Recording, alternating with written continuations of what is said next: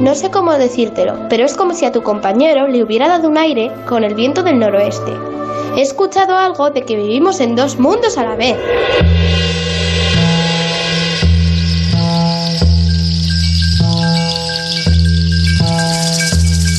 A lo mejor es una impresión personal, pero van pasando los meses y voy percibiendo cómo evoluciona el tono, la voz de la hija del farero. A lo mejor es una impresión personal, pero es lógico también, es ley de vida. Van creciendo, van creciendo y cuando menos te lo esperas, a salir de casa. En Onda Cero tenemos una estación de radio en lo alto de un faro. Sí, está en el Cantábrico. En Por fin no es lunes, Punta Norte. What's the problem? I think you know what the problem is just as well as I do. Punta Norte con Javier Cancho. Javier, buenos días. ¿Cómo estás, Jaime? Buenos días a todos. ¿Tú ¿Cómo también te has dado, te has Sí. dado cuenta cómo va variando el tono y la voz de Alicia, la hija del farero? Y las consideraciones que hace, vamos, eso de que me ha dado un aire. Sí, Oye, oye, Cancho, eh, ¿qué es eso de, de que existen dos mundos, al menos? Al menos. Bueno, que, que sepamos, Jaime, siempre hemos vivido en dos mundos. Uno es el que ya conocemos, el otro es el que estamos empezando a conocer. Lo que les proponemos durante los próximos minutos es tratar de aproximarnos a la frontera escondida. Se trata de un viaje a un lugar evanescente que está por todas partes. Vamos allá.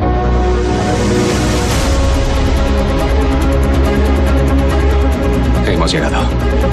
Cuando llegamos al mundo de lo más pequeño, al mundo de lo microscópico, las leyes que lo rigen no son las mismas que conocemos y comprendemos.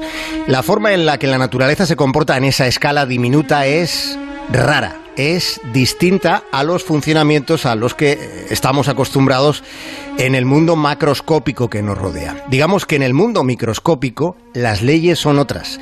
Las leyes cuánticas, Jaime, son más sutiles, más peculiares. Es decir, las leyes de la física clásica son las leyes del mundo grande, el que vemos, el que tocamos, el que pisamos, eh, el evidente, el que percibimos, ¿no?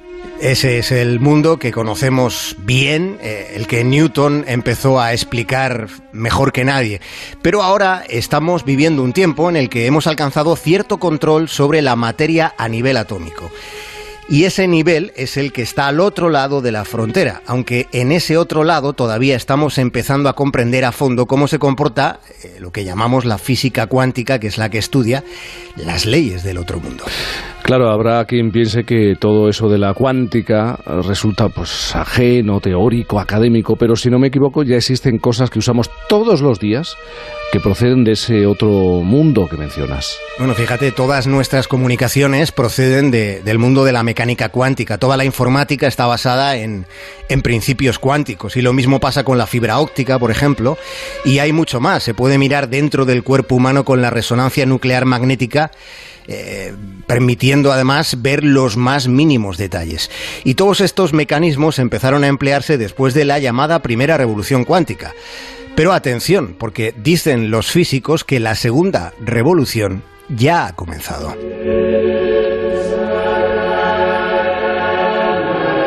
Transcurría diciembre de 1926 y la física o la mecánica cuántica estaba dando sus primeros pasos como la ciencia que explica el mundo de las partículas más pequeñas, esas que son completamente invisibles.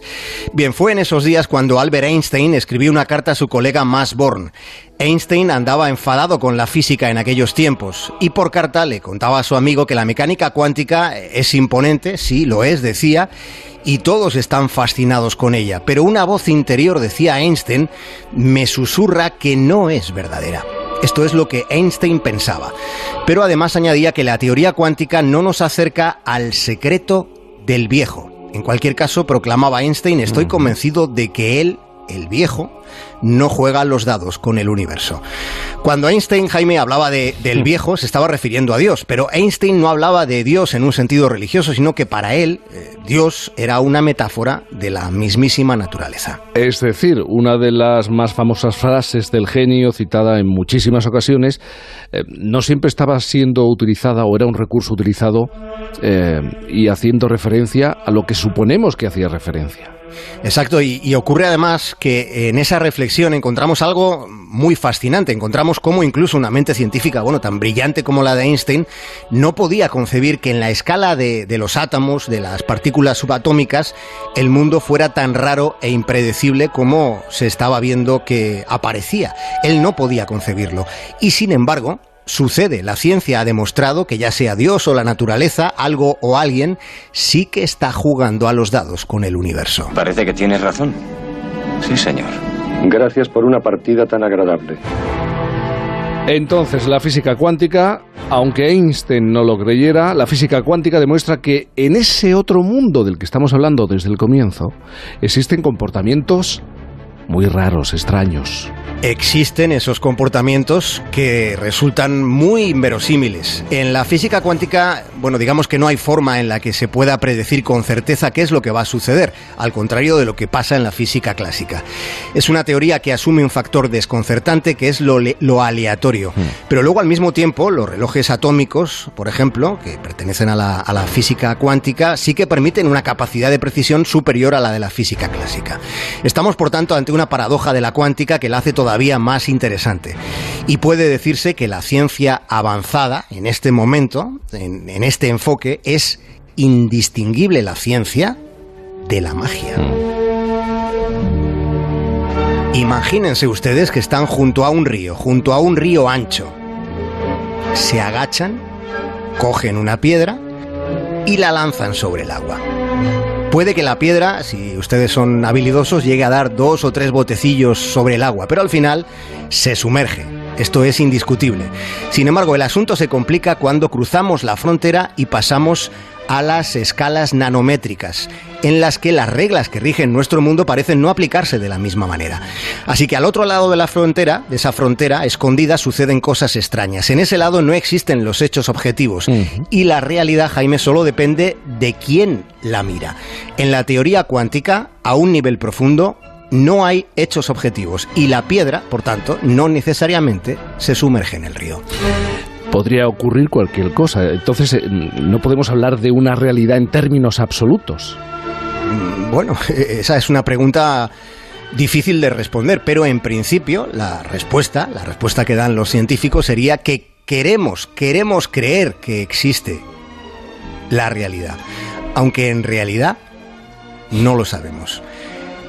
Pero acordémonos, por raro que todo esto suene, acordémonos de, cuando Copérnico dijo que no era el Sol el que giraba alrededor de la Tierra como pudiera parecer a nivel de la percepción.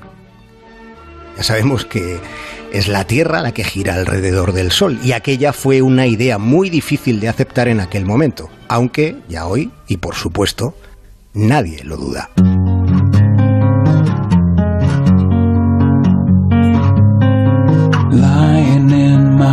Bed I hear the clock tick and think of you. Caught up in circles, confusion is nothing new. Flashback, La realidad siempre depende de los ojos que la miren o de la cuántica que tratemos. Eh, me quedo, sigo pensando en esa es otra realidad, eh, Javier Cancho, en la hija del farero en, en Alicia, en su evolución y en su crecimiento. Ella también Tendré que reflexionar sobre eso que ha dicho de, que me ha dado el nordeste.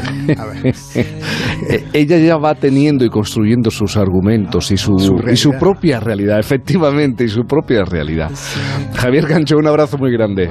Uno muy grande para ti, Jaime, para todos. Un abrazo. Time after time.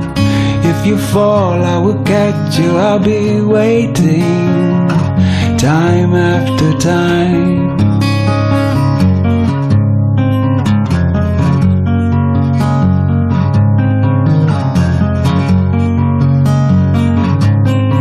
After my picture fades